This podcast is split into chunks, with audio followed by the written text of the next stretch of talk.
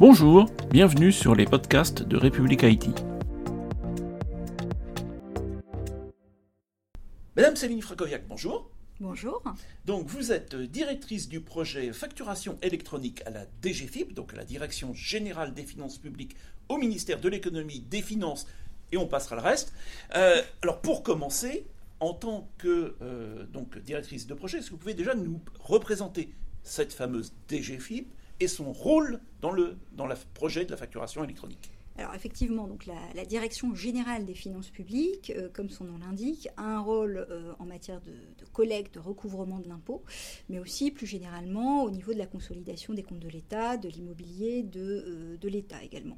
Alors forcément, qui dit recouvrement de l'impôt, dit aussi recouvrement de la TVA, et c'est la raison pour laquelle la DGFIP est à l'origine du projet facturation électronique. Il s'agit tout simplement d'une part bah, de faciliter la transition numérique des entreprises, notamment donc sur leur segment de, facturation, mais aussi côté, euh, côté administration, bah, de moderniser le processus de collecte de la TVA. Ça passe par une amélioration des outils de lutte contre la fraude fiscale, ça passe par une amélioration aussi du service rendu à l'usager, donc au contribuable professionnel, avec la mise en place à terme d'un pré-remplissage de la déclaration de TVA.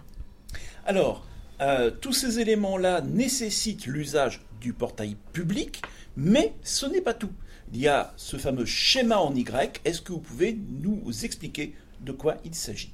Alors c'est vrai que c'est l'originalité euh, aujourd'hui du modèle français, qui sera peut-être pas le seul, puisqu'on sait que les Espagnols à l'heure actuelle se dirigeraient vers un modèle en Y. Donc la spécificité du modèle en Y, c'est ça d'avoir un portail public qui concentre les données, qui produit une offre, euh, un service minimum à l'attention des entreprises qui le voudront, et à côté bah, de capitaliser aussi sur un savoir-faire, euh, le savoir-faire des opérateurs privés. Parce qu'on l'a déjà dit, je me répète, mais je, le redis, euh, le projet facturation électronique, c'est un projet de généralisation de la facturation électronique. Euh, on n'est pas en train de l'inventer. Donc il y a un écosystème qui a déjà une expertise, un savoir-faire sur lequel on capitalise. Forcément, euh, ces opérateurs, les PDP, les plateformes de dématérialisation partenaires, elles vont forcément devoir donner des garanties, des gages, à la fois à l'administration, à la fois aux entreprises. C'est tout le sens de la procédure d'immatriculation qu'on a co-construite avec l'écosystème au cours de l'année 2022.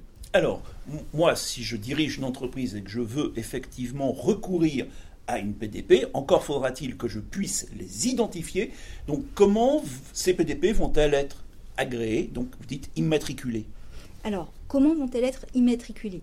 Ah, Déjà, qui dit immatriculation, euh, dit délivrance par l'administration, dit service créé par l'administration. Ce service, il existe, il a été créé l'année dernière. C'est le service d'immatriculation qui est situé à Lille et qui reçoit ses premières euh, demandes d'immatriculation. Euh, vous l'avez peut-être vu avec un communiqué de presse euh, qui a été publié en janvier de cette année, donc janvier 2024. On a une liste assez importante, non pas déjà de PDP, mais de candidats PDP, de candidats plateforme, environ 44, qui se sont déclarés intéressés, qui ont déposé leur dossier.